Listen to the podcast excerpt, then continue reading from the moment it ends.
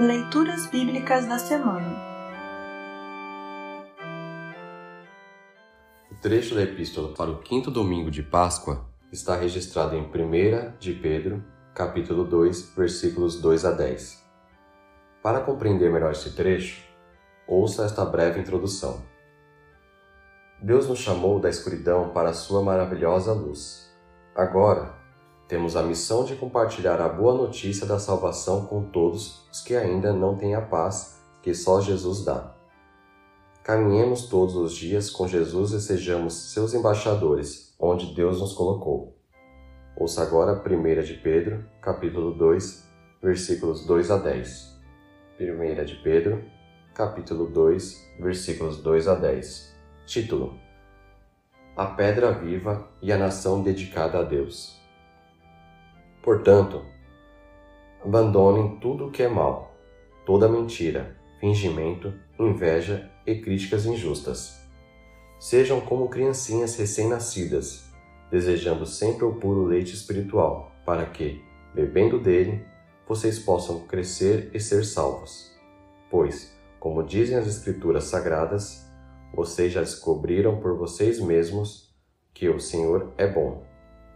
Cheguem perto dele a pedra viva que os seres humanos rejeitaram como inútil, mas que Deus escolheu como de grande valor. Vocês, também, como pedras vivas, deixem que Deus os use na construção de um templo espiritual onde vocês servirão como sacerdotes dedicados a Deus.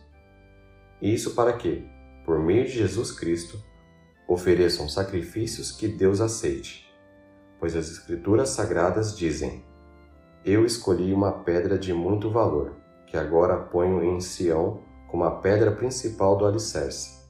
Quem crer nela não ficará desiludido. Essa pedra é de muito valor para vocês, os que creem, mas, para os que não creem, a pedra que os construtores rejeitaram veio a ser a mais importante de todas. Em outras partes, as Escrituras Sagradas dizem: esta é a pedra em que as pessoas vão tropeçar, a rocha que vai fazê-las cair. Essas pessoas tropeçaram porque não creram na mensagem, de acordo com a vontade de Deus para elas.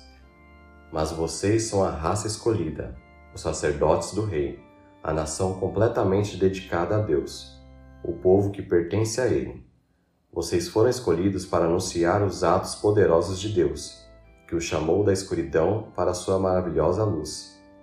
Antes, vocês não eram povo de Deus, mas agora são o seu povo. Antes, não conheciam a misericórdia de Deus, mas agora já receberam a sua misericórdia. Assim termina o trecho da epístola para esta semana. Congregação Evangélica Luterana Redentor Congregar, Crescer e Servir.